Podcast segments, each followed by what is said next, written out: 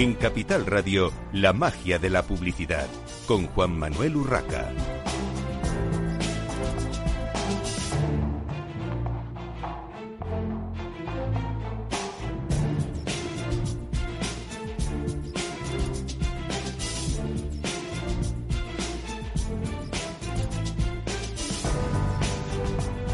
Buenos días, un viernes más a la magia de la publicidad en Capital Radio. Les habla Juan Manuel Urraca. Hoy tenemos con nosotros a Pablo Alonso, director técnico de la IMC, la Asociación para la Medición de Medios de Comunicación. Bienvenido, Pablo. Buenos días, Juan Manuel. Encantado de estar un año más con vosotros. Bueno, un año más y vigésimo tercera edición de la encuesta IMC Navegantes en la Red. Todo todo un, logro, eh, un, reto para vosotros, para la asociación, para ti en concreto como responsable técnico y, bueno, y muchos datos que vamos a, pasar a, comentar. Eh, para situar primero, mm, para quien quizá todavía no conozca eh, esta encuesta de navegantes en la red, cuéntanos, Pablo, cuál ha sido el, universo, la muestra del estudio, un poquito breve, pero cómo se ha hecho. Sí, mira, el, estudio va destinado a, navegantes, a, personas que eh, hacen un uso importante de, Internet. Eh, configura el mayor estudio sobre el uso de Internet en nuestro país y alcanzando pues prácticamente la cifra de 25.000 eh, encuestados en esta edición, todo, todo un récord para nosotros, quizás también influenciado por, por, esa, por ese, estado, ese estado de pandemia que hemos hemos o estamos sufriendo pues la población en general. Para estos internautas también ha tenido ha tenido su efecto. El estudio se realizó a finales de, del año pasado, en plena segunda pandemia, con lo que podemos apreciar no solo los cambios coyunturales que, la pandemia eh, ha derivado en la población en general, sino eh, cómo está acelerado determinados procesos que ya estaban en marcha, generando o acelerando las tendencias que vamos a ver en los próximos años en la población en general. Estos son navegantes, son individuos que hacen un alto uso de Internet para multitud de cosas. Bueno, Pablo, no sé si nos puedes destacar tres o cuatro eh, cosas que te hayan llamado la atención de esta, de esta edición, de esta vigésimo tercera encuesta. Pues mira, además de, de, estos cambios coyunturales, donde, bueno, pues más de la mitad de los internautas, a raíz fundamentalmente de la pandemia, han aprovechado muchísimo más las posibilidades que le ofrecen Internet, entre ellos, pues que más de un tercio de los encuestados utilizan programas o aplicaciones más que antes y eh, dos tercios de ellos han mejorado su equipamiento digital. Pero bueno, quizás los más llamativos es la duplicación del uso de videollamadas, que por primera vez hemos conseguido hacer un, un pequeño ranking sobre cuáles son los servicios o las apps de videollamadas más, más utilizadas, destacando WhatsApp eh, entre todas ellas, con un 67,6% de ellas, a la que sigue Zoom, después en tercera posición Microsoft Teams, Skype, etcétera. El 40% de los internautas realiza además ya la mayoría de sus compras a través de Internet y ahí sí que ha habido cambios coyunturales a la hora de las compras por Internet. ¿eh? Descienden pues eh, la compra de billetes, eh, reservas de alojamientos o de paquetes turísticos, como, como parece lógico, lógico pensar, y sube de manera muy importante las compras en alimentación y droguería a través de Internet. Estas quizás son, son de las, las más destacadas. A destacar, Además, sí, te, iba a preguntar... Sí, sí, perdona, Pablo.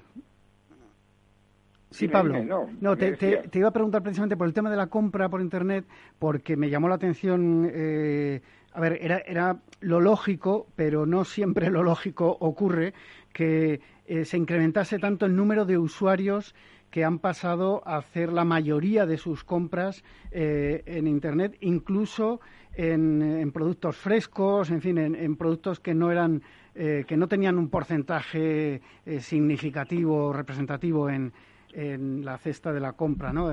hablando siempre de, de online. Y me gustaría preguntarte también por la frecuencia, porque he visto también datos importantes de, de frecuencia de compra, por ir ahondando un poquito en este tema.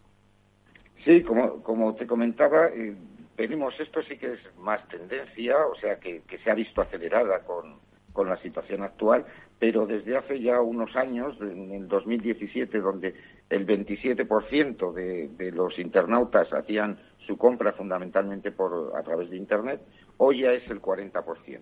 La subida es muy importante, sobre todo en este último año.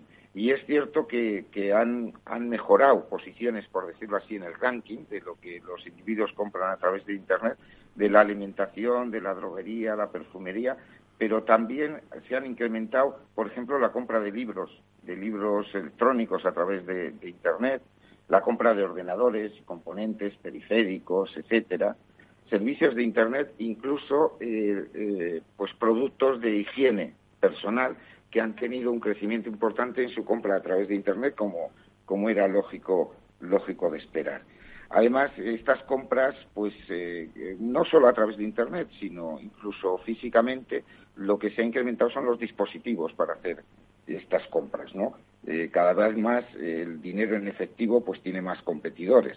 De hecho, ya el 70% de, de la población eh, utiliza para el intercambio de dinero, pues los Bizum o, o mientras que el 46% además utiliza el móvil eh, como tarjeta de crédito. Todo lo que es, por decirlo así, contactless, ¿no? Eh, la intención de que no haya contactos. Es más, estas aplicaciones que se, que se utilizaban normalmente para el intercambio de dinero entre particulares, ahora incluso ya también se utilizan para la compra de Internet y un 20% de los, de los navegantes, de los internautas, utilizan estas, estas aplicaciones para realizar sus compras por Internet obviamente después de tarjetas de crédito, etcétera. Pero bueno, eh, hay un hay un cambio importante en, en esas en lo, en lo que la tecnología nos aporta para intentar evitar en la medida de lo posible el contacto físico. Pablo, no sé si eh, se desprende algún dato de edad eh, del estudio en cuanto, por ejemplo, a, a, lo que es la compra a través de Internet y al el uso de estos, digamos, nuevos o, más recientes eh, métodos de pago, como puede ser el tema de, de Bizum o el, o el móvil. Sí, es lo que un poco te, estaba comentando, ¿no? Eh, aumentan esos, esos competidores del, del dinero en efectivo.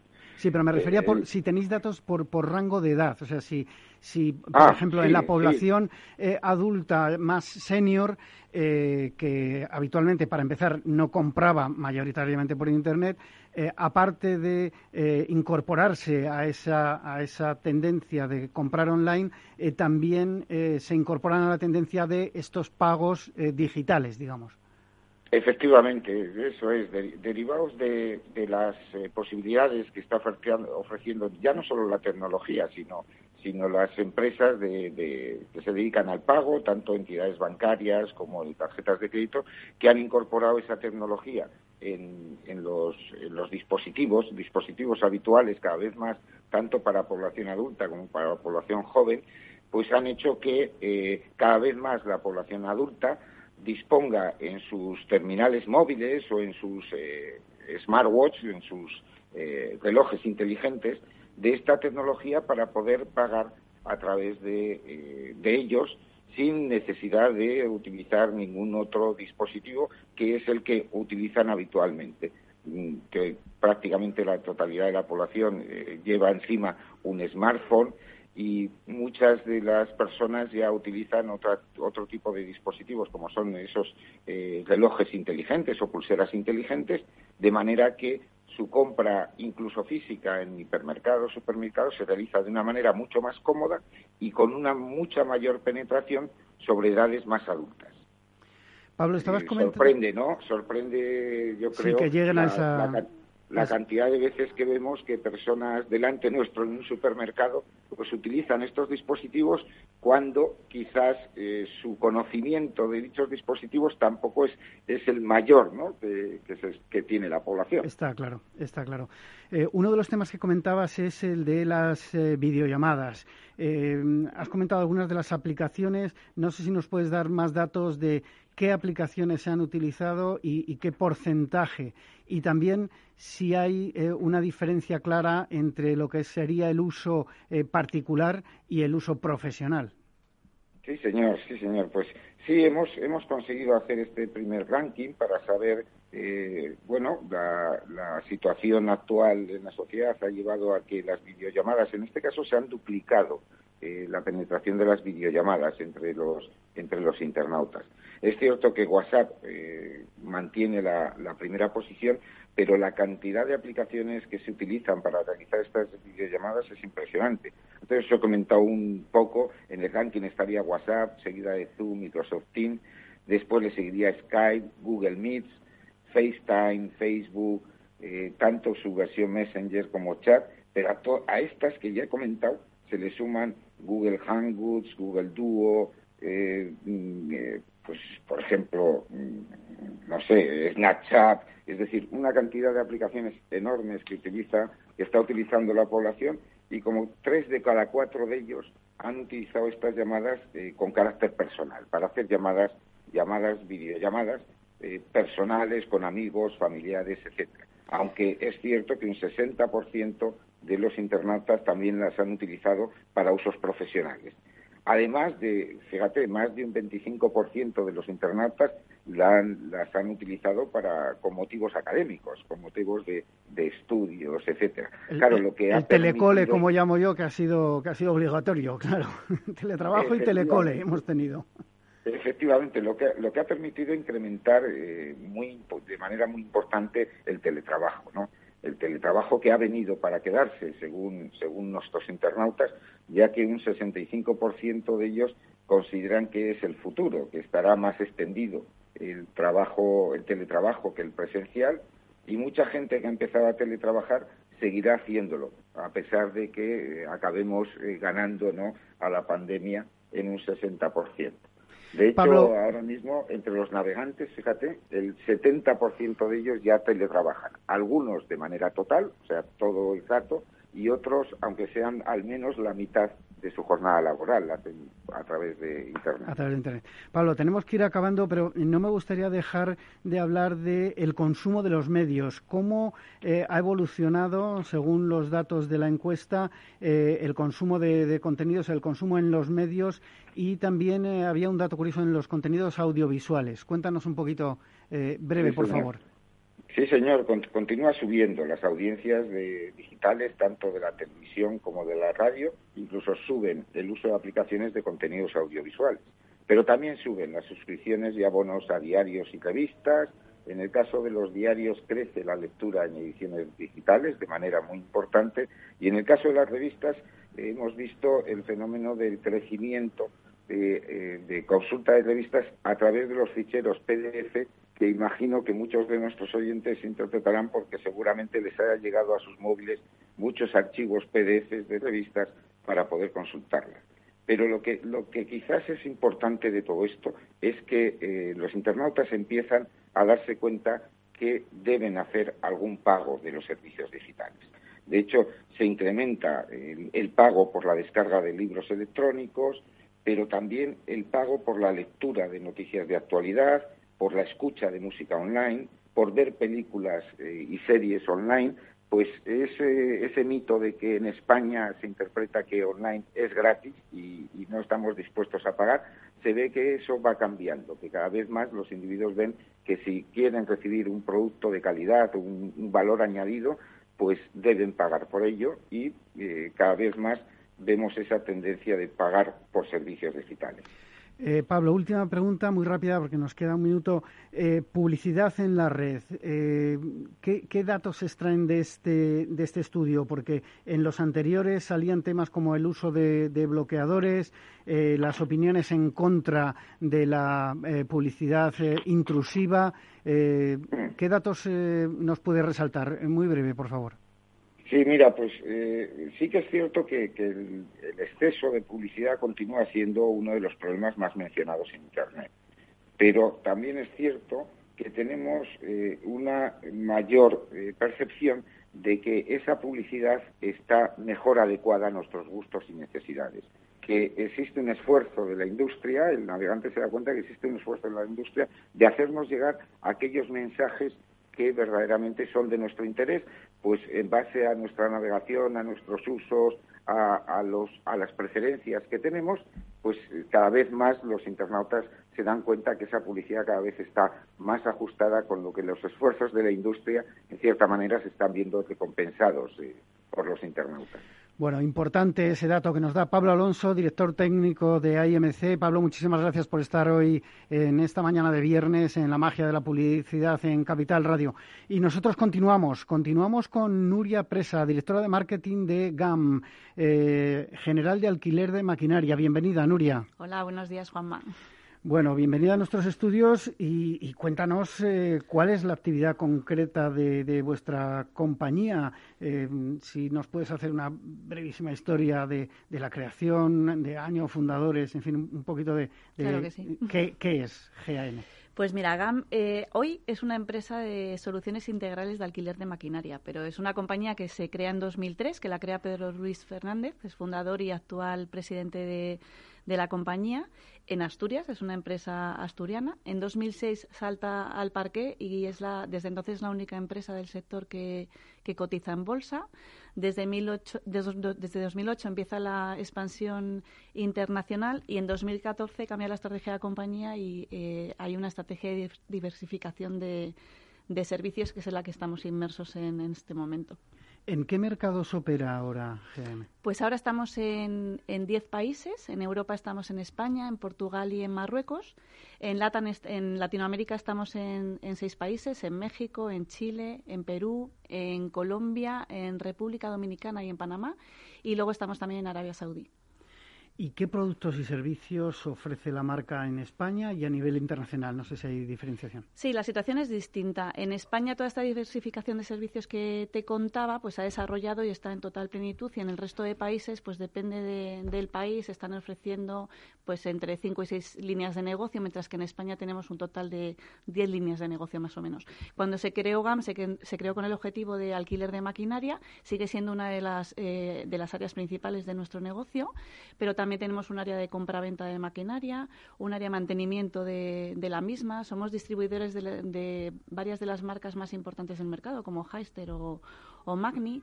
Tenemos un área de formación tanto para, de maquinaria como para el mantenimiento de la misma. Y luego tenemos otras áreas bastante diversas, como un área de robótica, de vehículos automatizados sin, sin conductor, un área de drones, por ejemplo, para controlar stocks dentro de los almacenes o para hacer trabajos en en altura.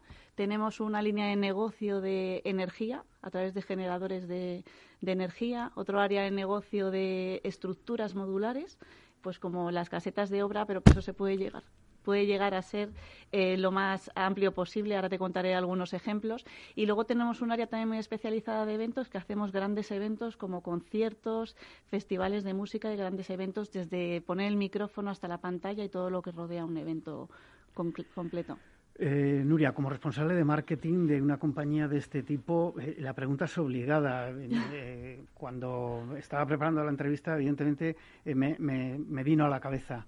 ¿Cómo es hacer marketing para un sector tan poco glamuroso? Porque, claro, tú no vendes perfumes o, joyas, precisamente. Sí, sí, yo además que vengo del consumo, antes de entrar aquí yo pensé lo mismo que tú, pero la realidad es que es muy diverso el marketing y muy intenso.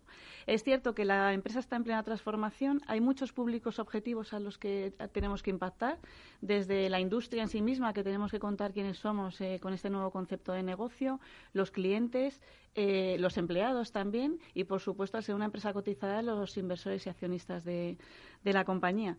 Es verdad que es un negocio, un tipo de marketing muy, muy, muy B2B. Pero también es cierto que con esta diversificación de negocios, pues por ejemplo, nosotros somos proveedores del hormiguero. Y dices, ¿y qué hace GAM? Pues, por ejemplo, cuando ves el hormiguero o el desafío, el programa que ha habido últimamente de máxima audiencia, cuando Kira Miró o Jorge Sanz abre, enciende un mechero abre un, una lata, un botellín de cerveza, la máquina es una máquina de GAM. Las estructuras que vemos para hacer todas esas pruebas son estructuras de GAM. Los equipos electrógenos que dan soporte para cualquier eh, problema de luz o porque haya una necesidad mayor son grupos de GAM. O sea que realmente todo eso se, eh, se mezcla entre que ser proveedores y ser colaboradores a nivel de marca y trabajar en marketing. Por ejemplo, en MotoGP nosotros tenemos un acuerdo con Dorna y toda la emisión de televisión que se hace en los circuitos de MotoGP los montamos nosotros con plataformas elevadoras, con grupos de energía, eh, todo lo que hay una responsabilidad muy grande detrás de eso y utilizamos todo ser proveedores en todo esto para hacer muchas acciones de marketing alrededor de todo esto. ¿Y qué canales utilizáis para hacer eh, branding y, promoción de estos eh, productos? Pues sí, aquí hay dos vías también. Por el tipo de público objetivo que te decía que teníamos, hay, hay dos vías. Por un lado, utilizamos prensa tradicional, sobre todo económica y generalista, para todo el tema corporativo. Eh, utilizamos los medios regionales porque no dejamos de ser una empresa asturiana y, por supuesto, siempre eh, trabajamos los medios locales. Y luego, a nivel de canales propios, pues todo el tema de redes sociales, pues tenemos mucho impacto en LinkedIn para tema corporativo, en Twitter para tema financiero, en Facebook para trabajar más productos y servicios y luego, sobre todo, YouTube como repositorio de, de, todo, bueno, a nivel de eventos, sobre todo, todos los eventos que hacemos, etcétera, para poder tener vídeo. En redes sociales, Nuria, eh, una tendencia, sobre todo en consumo, evidentemente, eh, una tendencia en los últimos años ha sido incorporar eh, venta directa o indirecta, pero venta a través de, las redes sociales, lo que llaman el, social e-commerce. Mm. ¿Estáis utilizando las redes más allá de eh, punto de información o, soporte eh, al cliente, que, ha sido siempre lo clásico? Sí, nosotros además también tenemos un portal de e-commerce para compraventa de máquina usada. Y bueno, pues obviamente toda la dirección se está haciendo a través de redes sociales y planes de marketing digital para incentivar y promocionar eh, nuestro portal de e-commerce, que también es un área de negocio muy importante para nosotros. Recientemente habéis eh, lanzado un, habéis hecho un anuncio de un nuevo servicio Inquieto. Cuéntanos en qué consiste y cómo lo habéis promocionado. Pues sí, Inquieto es una compañía muy joven, recién lanzada, que está orientada a ofrecer servicios de vehículos eh, de cero emisiones para todo el tema de última milla, tanto para food delivery, bueno, con el crecimiento que está teniendo food delivery, farma, paquetería, etcétera. Eh, la, la, hemos creado recientemente. De momento hemos trabajado en la identidad corporativa, hemos creado la web, estamos trabajando en redes sociales y estamos preparando además ahora un proyecto, un plan de lanzamiento y comunicación que verá la luz en los próximos meses. Bueno, ya nos lo, ya nos lo contarás.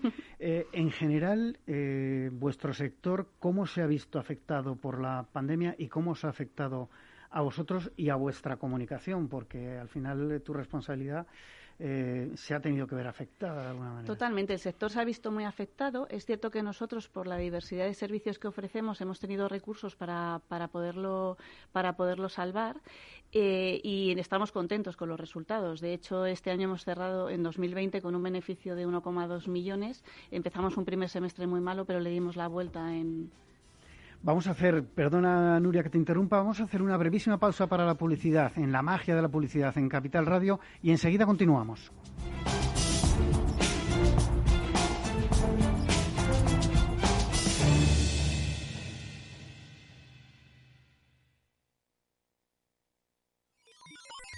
Los robots escuchamos Capital Radio. Es la radio más innovadora. Oímos a Saragot, con Luis Vicente Muñoz. Ahí le has dado. Esto es Capital Radio. Di que nos escuchas.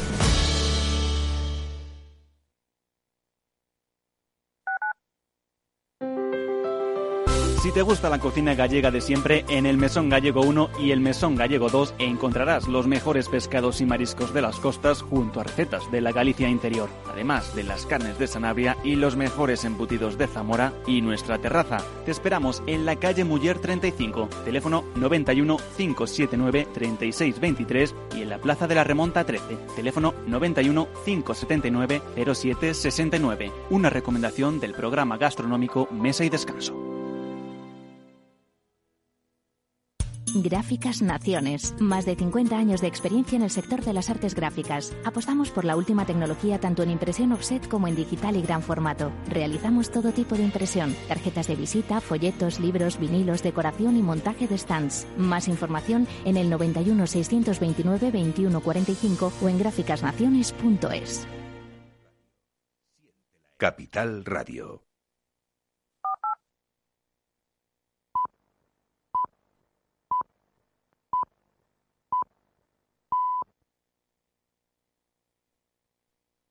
La magia de la publicidad con Juan Manuel Urraca.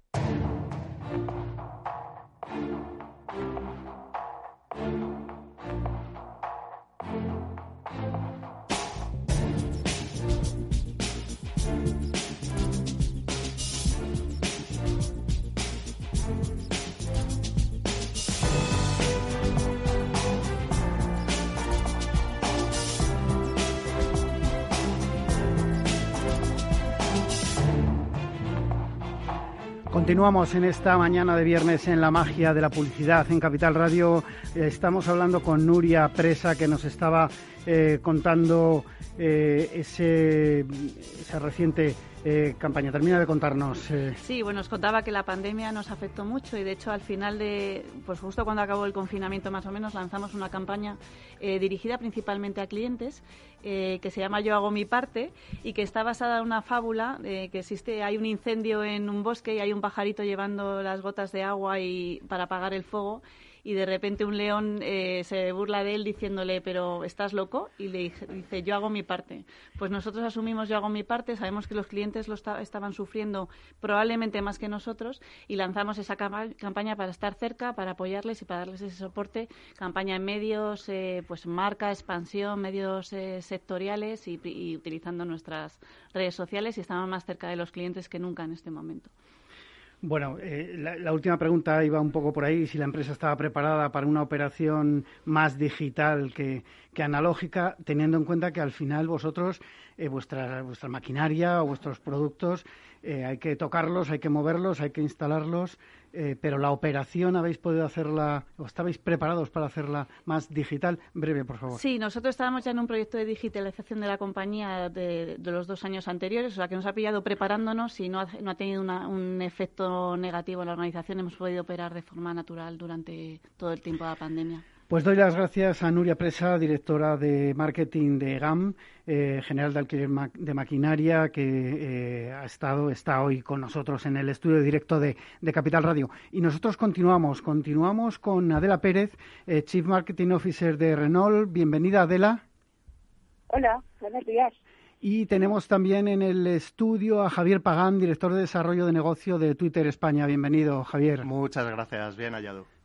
Bueno, eh, la presencia de Javier y Adela es por What's Happening 2021, un evento eh, desarrollado por Twitter eh, que Javier nos contará en qué consistió, qué empresas y profesionales participaron. Cuéntanos un poco, Javier. Pues mira, es un evento que hicimos hace apenas un mes, donde lo que pretendimos básicamente es informar y dar a conocer qué es lo que está pasando, ¿no? Que es, que es el nombre del evento, ¿no? What's happening.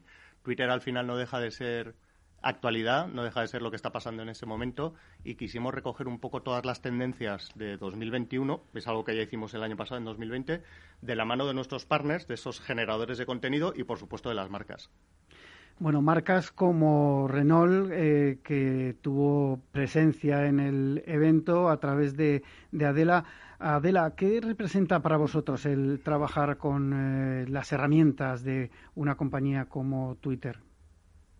Pues la verdad es que eh, nos, nos, nos, nos, gusta mucho trabajar con ellos, nos proporciona, eh, bueno, en general las redes sociales nos proporcionan muchas oportunidades de segmentación para encontrar los targets más, más adecuados a nuestros productos, más afines, y, no solo eso, es que eh, en el caso de, Twitter nos permite también muchísimo contextualizar el mensaje para mejorar el engagement con los usuarios y ser más pertinente, lo que se lleva diciendo desde hace tiempo del, mensaje adecuado en el, en el buen momento, etcétera.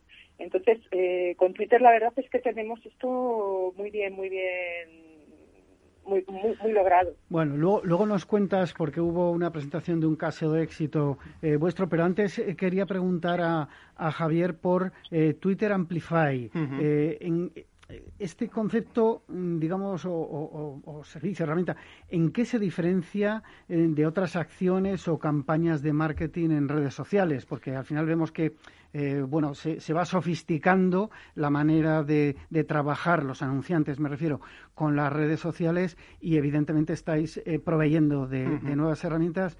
concrétanos un poquito para entender qué, qué es. Pues mira, Twitter Amplify, por resumirlo muy brevemente, es eh, nuestra herramienta de patrocinio. Es la manera que nosotros tenemos de asociar a nuestros anunciantes con ese contenido exclusivo que tenemos dentro de Twitter y que generan partners, eh, más de 900 partners a día de hoy dentro de la plataforma. Nosotros, ¿cómo lo hacemos? Trabajamos con esos generadores de contenido, con medios de comunicación, con eh, generadores de entretenimiento, con cubrimos toda el área de deportes, música, espectáculos y todo ese contenido que está generado de una manera profesional, como partners, como puede ser una Antena 3, como puede ser un Telecinco, eh, lo que hacemos es ponerlo a disposición de nuestros anunciantes para que puedan asociar sus campañas, amplificar sus mensajes, que de ahí también viene el nombre, asociado siempre a un contenido muy exclusivo y siempre de manera segura, que es una de las grandes preocupaciones de los anunciantes.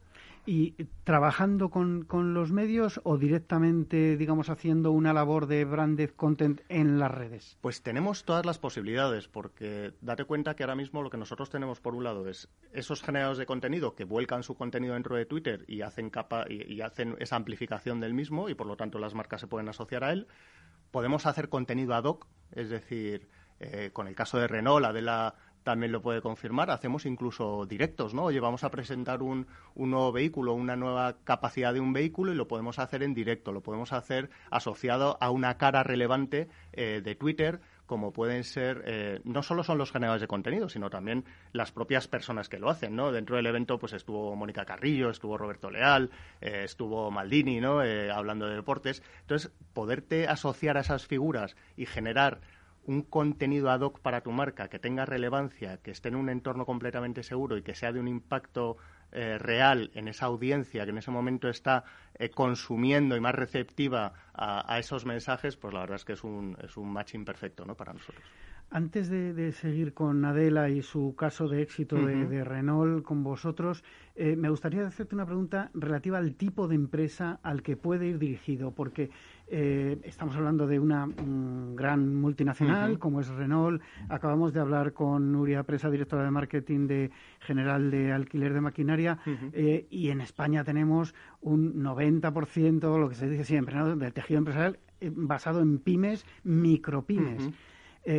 Esas micropymes tienen acceso también, pueden utilizar eh, de una manera eh, rentable. O sea, poderlo utilizar es una cosa, pero luego que sea rentable para ellos.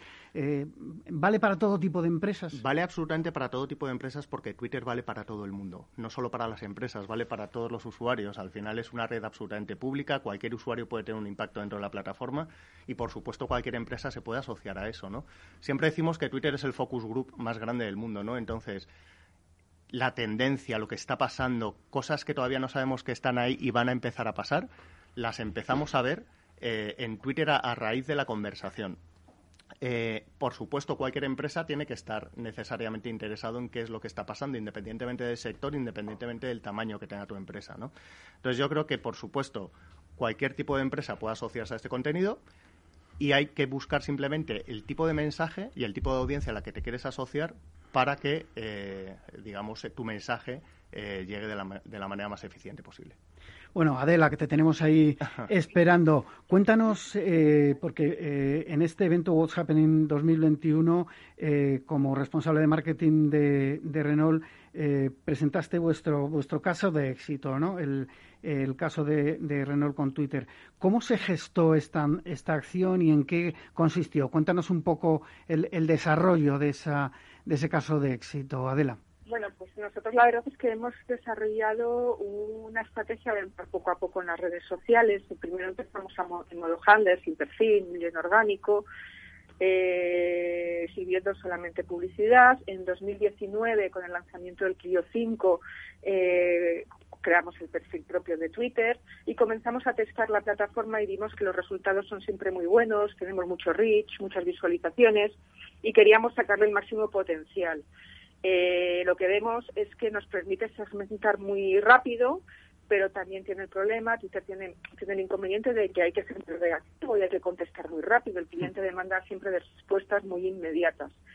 Twitter Amplify nos permitía preparar las respuestas con un tiempo más o menos aceptable, porque lo que hacemos era patrocinar eh, con un perrol de 6 segundos el espacio de los best moments del partido unos días después, y entonces nuestro contenido que teníamos ya hecho de campañas, lo que hacíamos era personalizar los mensajes y los copies y demás para darle un guiño a, a, lo que se iba a comentar en esas mejores jornadas, con lo cual el mensaje era muy relevante para el usuario. Estábamos llegando a un perfil de audiencia que es más el más importante para nosotros, que es el fútbol, porque es donde realmente están nuestros clientes y que permite, eh, lo expliqué en el vídeo, nos permite acercarnos a todos los equipos de fútbol y a todos los tipos de, de fans y en lugar de casarnos con un solo equipo que siempre puede haber rivalidades y, y, y demás. Entonces, bueno, así surgió y, y lo, no sé si los resultados fueron excelentes. Más de 15 millones de impresiones, 8 millones y pico de con 6 de, de visualizaciones completas, un, un view rate del 61% y un reach de 2 millones de usuarios. Estuvimos presentes en las 17 jornadas y además pudimos dar a conocer toda toda la gama de Renault. Lo hicimos pues, hicimos piezas con toda la gama, que en otros medios solo podemos ir con los core models. Nos permitía también afinar y, comunicar modelos que a lo mejor no tienen otras otros otros otras zonas donde hacer eco, otras áreas. Y en cuanto a resultados, eh, Adela, eh, ¿cómo, mmm, percibisteis eh, en términos cuantitativos y cualitativos los impactos y las interacciones, no, no solo impactos, digamos, de, de, de visualización? es lo mismo, la verdad. nosotros el que haya un 61% de, de rate y que, y que sirviendo en 15 millones de impresiones tengamos 8,6 millones de, de, visualizaciones es que es, es más de la mitad de lo que servimos. Nos parecen unos datos excepcionales. Y además es que están muy por encima de los KPIs que nos marcamos al principio, al principio de la campaña. O sea, que lo hemos percibido muy bien. Una, una, curiosidad, cuando eh, hacéis este tipo de, campañas, eh, desde el anunciante, desde Renault, eh, ¿quién está detrás? ¿Tenéis, eh, digamos, gente eh, que está continuamente atendiendo a esas acciones, a esas reacciones de, de los usuarios de, de, las redes sociales, en este caso de, Twitter, o lo dejáis en manos de agencias? A ver, nosotros tenemos un digital manager en Renault que es excepcional. Y, y, además de eso trabajamos eh, con dos agencias que yo creo que son bastante líderes en el, en, en, en el tema, en el sector, que son OMD España y Proximity. Proximity es, es la agencia que Proximity Madrid es la agencia que tiene el community management de, de las redes sociales de Renault a día de hoy y, y, la verdad es que ellos nos hacen un, un, seguimiento bastante exhaustivo de todo lo que está pasando en, en las redes sociales de la marca. Por, por terminar con este tema, eh, Adela, eh, ¿cualquier campaña de redes sociales sale rentable? Sí, sí. Y de todas formas, te voy a decir una cosa. A ver, sale rentable porque porque tenemos mucha expertise pero, pero sobre todo no tenemos miedo tampoco al fracaso. Hemos hecho, eh, nos encanta probar versiones beta, nos encanta probar hacer test and learn, eh, y entonces eh, siempre que hacemos algo nuevo, algo distinto, lo testamos con una pequeña inversión y vemos si es viable o si es viable haciendo unas correcciones, etcétera. Eh, tenemos esa filosofía en la marca para, para poder crecer en el, en el, digital y aprender porque es algo que no para de, de evolucionar. Importante. No hay que tener miedo al fracaso digital. Importante. Asentía, asentía Javier eh, Pagán, coméntanos. Sí, estoy totalmente de acuerdo con Adela, eh, pero además es que a mí me gustaría lanzar una reflexión, ¿no? Que es qué es la rentabilidad a veces, ¿no? Lo medimos muchas veces en el KPI puro, en el retorno de la venta, en ese, en ese lead o en esa adquisición. Sobre todo en estos tiempos, perdona Sobre todo en estos tiempos en los que vivimos, donde además, oye, nos hemos visto todos, las marcas principalmente impactadas por una pandemia absolutamente bestial, donde el consumo ha decrecido eh, eh, significativamente, pero donde marcas como Renault que están sufriendo como todas a la hora de vender vehículos, porque hemos tenido datos malísimos de matriculación ¿no? en los últimos meses, siguen apostando por mantener viva la marca, por, por entender que comunicar y mantener vivo el propósito de la marca, nosotros lo decíamos mucho en Twitter, ¿no? Las marcas con propósito también eh, es, fundamental en esta época, ¿no? No es no todo no toda esa rentabilidad se tiene que basar en la venta pura o en el lead puro, en la adquisición pura, sino que también es a la hora de hacer una campaña, especialmente en redes sociales, por ejemplo en Twitter,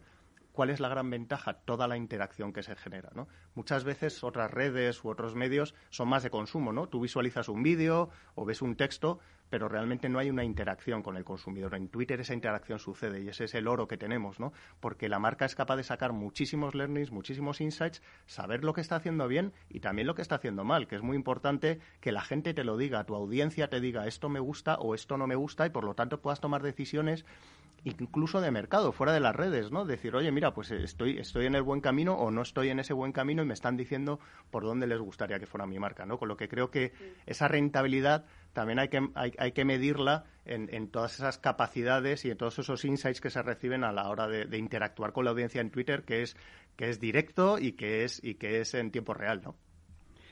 Bueno, no sé si querías añadir algo más, Adela. Pues la verdad es que estoy de acuerdo con lo que con lo que ha dicho Javier. Eh, sí. Javier. Y lo único que sí que quiero añadir que, por ejemplo, nosotros que, estamos en un, en un, momento de cambio y de evolución de la marca, eh, sí que eh, estamos buscando la notoriedad de, de, lo que somos ahora, porque Renault de, de 2021, 2022, 2023 no va a ser lo mismo y no es de lo mismo que lo que tiene el, público en mente. Por tanto, eh, sí que nos viene muy bien tener estas alianzas, estos acuerdos con, con Twitter y otras y otras y otras plataformas que nos ayudan a trabajar la notoriedad realmente haciendo ver, eh, transmitiendo los valores de la marca y la promesa de marca y demás. Muy bien. Vamos a cambiar un poquito de tema, eh, Javier, porque en este evento What's Happening 2021 eh, se habló de, muchas cosas. A mí me gustaría que nos comentases la relación actual, o cómo veis eh, vosotros la relación actual entre las redes sociales y, por ejemplo, algo que, que, se ha puesto de moda y que está explotando, que son los famosos eSports. Ajá. Bueno, yo creo que es, eh, somos absolutamente complementarios, ¿no? Eh, hay veces que se ha puesto en duda si, si plataformas exclusivas de eSports o si los eSports en sí podía ser una, una competencia propia de las redes sociales. En este evento tuvimos a uno de los gamers más importantes de este país, que es Capo013, que utilizó una expresión que a mí me encantó, ¿no? Que dice, Twitter es el ágora de los gamers, ¿no? Es donde todos nos reunimos, donde todos hablamos, donde todos conversamos porque sí hay otras plataformas donde ellos juegan o donde se visualiza ese, esa, esa cómo ellos están jugando y, y, comentando, pero todo al final acaba en Twitter. Todos ellos acaban creando su propia comunidad. Twitter es un, es un lugar de comunidades también, es un lugar de tendencias, ¿no? Entonces, la relación de los gamers y la posibilidad que se le da a la audiencia de poder seguir un tema, no solo a un gamer, sino una temática como el e-gaming, te, aglutina a toda esa comunidad y todo ese y todo esa, ese número de personas que están interactuando con, con, ese sector eh, y la verdad es que la convivencia es absolutamente perfecta no yo creo que es Twitter para ellos es la plataforma número uno a la hora de comunicar e interactuar con sus seguidores y con los que potencialmente podrían llegar a serlo y a nivel de anunciantes, porque eh, de alguna manera en los últimos tiempos hemos asistido a una explosión también de anunciantes eh, de todo tipo de sectores que quieren acercarse a ese consumidor que además, eh, contra lo que se podría pensar, no es tan joven, es, es joven evidentemente, pero quiero decir que abarca mucho más espacio de, edad que, que, los adolescentes, que es lo que quizá algún oyente todavía pueda tener en, en mente. Totalmente. Mira, nosotros lo que hacemos es eh, precisamente a los anunciantes guiarles y contarles qué es lo que está sucediendo en la plataforma. Estoy totalmente de acuerdo contigo que el sector del gaming, eh, que muchas veces preasumimos que está enfocado a gente muy joven o a, o a, perfiles muy adolescentes, realmente el abanico eh, es espectacularmente amplio. Y aparte que esto es como todo, los, eh, la gente se va haciendo mayor, ¿no? Y la gente va creciendo con sus propias aficiones y creo que el gaming es una de ellas. ¿Cómo vincular a los anunciantes? Los anunciantes tienen dos tipos de vinculación. Por un lado, los que quieren afinidad pura con ese target y luego los anunciantes quieren estar donde está la audiencia. Eh, si tú tienes una campaña de cobertura, lo que quieres es asociarte a aquellos contenidos que, te la den ¿no? y que tengan mayor alcance y creo que el e-gaming es uno de ellos. Nosotros por eso, eh, a través de Amplify, por ejemplo, eh, lo que hacemos es cerrar acuerdos con plataformas de generación de contenido eh, exclusivo de gaming, como puede ser la Liga de Videojuegos Profesional, y los anunciantes se asocian a ese contenido a través de eh, nuestras píldoras, eh, de tal manera que llegan a esa audiencia de una manera muy efectiva y sobre todo de una manera segura, que es lo importante, ¿no? Eh, que la marca tenga la seguridad de que se está asociando a un contenido que, es totalmente seguro y que el brand safety está asegurado por el propio generador del contenido y por la propia plataforma.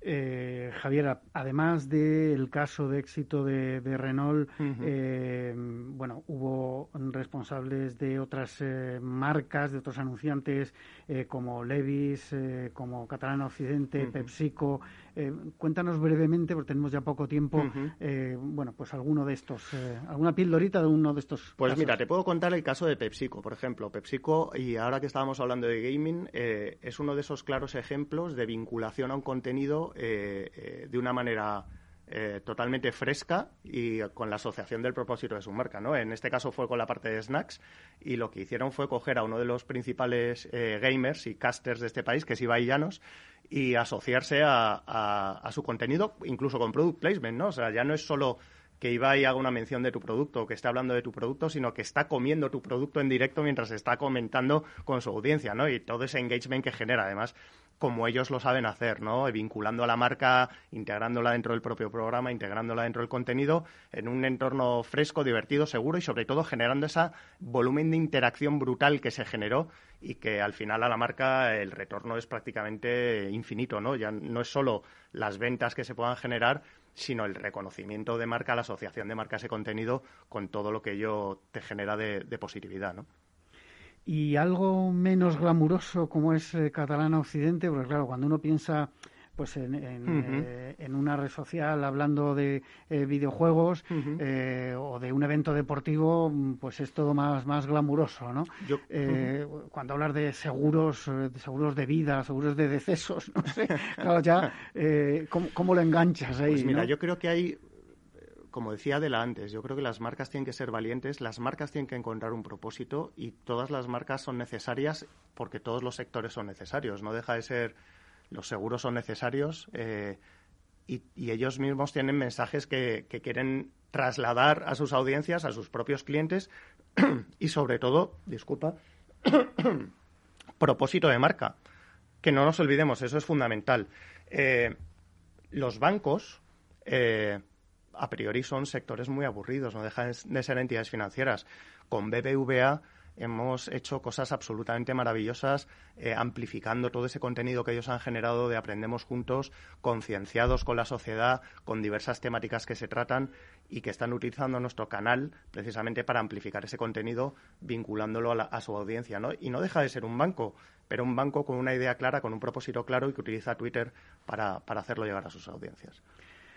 Adela, una última pregunta. Eh, las redes sociales, mm, tal como están ahora, porque además esto como, cambia rápidamente y seguro que dentro de unos meses o, un año eh, darán otros servicios y servirán para, otras cosas, pero tal como están planteadas ahora, eh, ¿sirven a los propósitos del branding de, una marca más allá de, colocar mensajes de, producto o de acciones tácticas?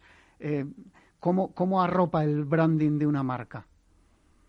Pues la verdad es que, eh, a ver, eh, no sé si sabes que, que, Renault es de las marcas de automoción que más invierte en digital. Eh, casi superamos el 40% de nuestro mix. Y, y, es porque primero tenemos un tema de, afinidad y de, y de segmentación importante, pero también porque es un canal que nos permite aumentar la visibilidad y la notoriedad eh, contando cosas de, productos y de la marca que no tendríamos donde contarlos. Y además es que según, según ves la evolución, el, cliente es cada vez más digital, está más en redes, cada vez más en redes sociales y demás. Para nosotros el reto no es tanto ver si, si funciona para construir marca o demás, que creemos que sí, sino estar al tanto de, otras estrategias que puedan salir, otros canales que puedan salir, otras, etcétera, para, para aprovecharla. Y, también lo que vemos en redes sociales es que cuando eres el primero en usar una herramienta, eh, tienes también más, mayor notoriedad.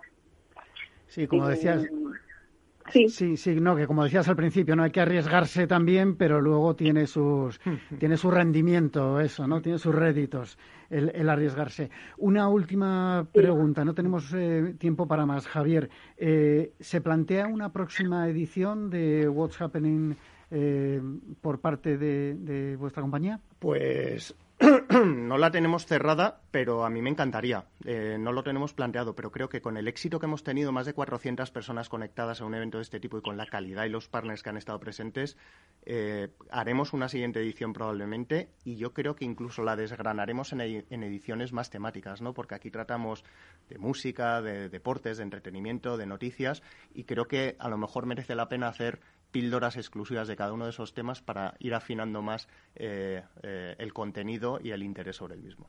Y en principio digital 100%, virtual, digamos. Eh, pues es, en los tiempos que nos tocan, en principio virtual 100%. Ojalá, ojalá pueda ser presencial. O, por lo menos algo mixto, ¿no? Por favor. eh, Adela, algo mixto, que también los coches hay que tocarlos para disfrutarlos, porque hay, que conducirlos. Muy bien. Bueno, pues eh, nos queda menos de medio minuto. Despido ya a Nuria Presa, directora de marketing de GAM, general de alquiler de maquinaria, Adela Pérez, Pérez, Chief Marketing Officer de Renault y Javier Pagán, director de desarrollo de negocio de Twitter España. Y a todos ustedes les espero el próximo viernes en La Magia de la Publicidad en Capital Radio. Les habla Juan Manuel Urraca.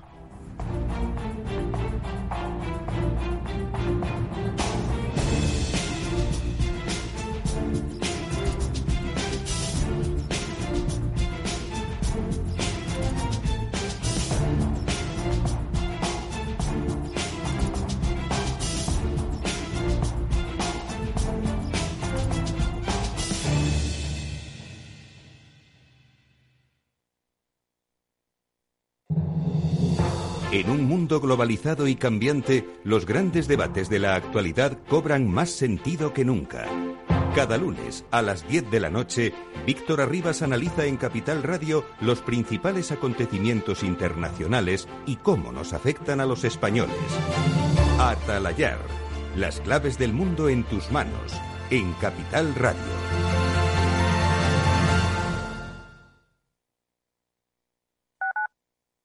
Capital Radio Madrid 105.7. Disfruta de la mejor cocina gallega en Montes de Galicia. Todo un clásico moderno en el barrio de Salamanca. Disfruta de la variada dieta atlántica, de las mejores carnes y pescados tratados con respeto y transparencia y regados con una de las mejores bodegas de la zona. En grupo, en familia o en pareja, Montes de Galicia te ofrece el espacio perfecto en cada ocasión. Mus. Mus. Mus. Sinesio. Te toca, Sinesio. ¿Qué pasa? Oye, Sinesio, no, ¿qué, ¿qué te pasa a ti? Que te veo muy onnubilado, que no te veía yo así de ausente desde que te prometiste con la maruja. Si es que tengo un aparato que me resuelve todas las dudas, estoy a la última en los mercados. Anda, mira, ya está Sinesio con sus inventos. Sinesio el ingeniero. Atiende, Paco, mira lo que he descubierto. Alexa, ponme Capital Radio, maja. Te damos la bienvenida a Capital Radio. Puedes escuchar la señal en directo o nuestros mejores audios en formato podcast. Directo o podcast. ¿Qué quieres escuchar? Ponme los podcasts, Alesa. Has elegido podcast. Vas a escuchar las noticias de Capital Radio. Con esto, Paco, vamos a echar el horda a los mercados. Natural. Todos los lunes a las 12 en directo en Capital Radio, la actualidad de personas y empresas en el Foro de los Recursos Humanos, primer espacio en la radio y en Internet dedicado a la gestión de personas y directivos en nuestro país. Voces acreditadas, profesionales del sector, empresas destacadas, empleados, líderes, todo sobre los recursos humanos. En la radio siempre en directo desde hace 18 años. Antena de Oro 2020. El Foro de los Recursos Humanos, los lunes a las 12, con Francisco García Cabello.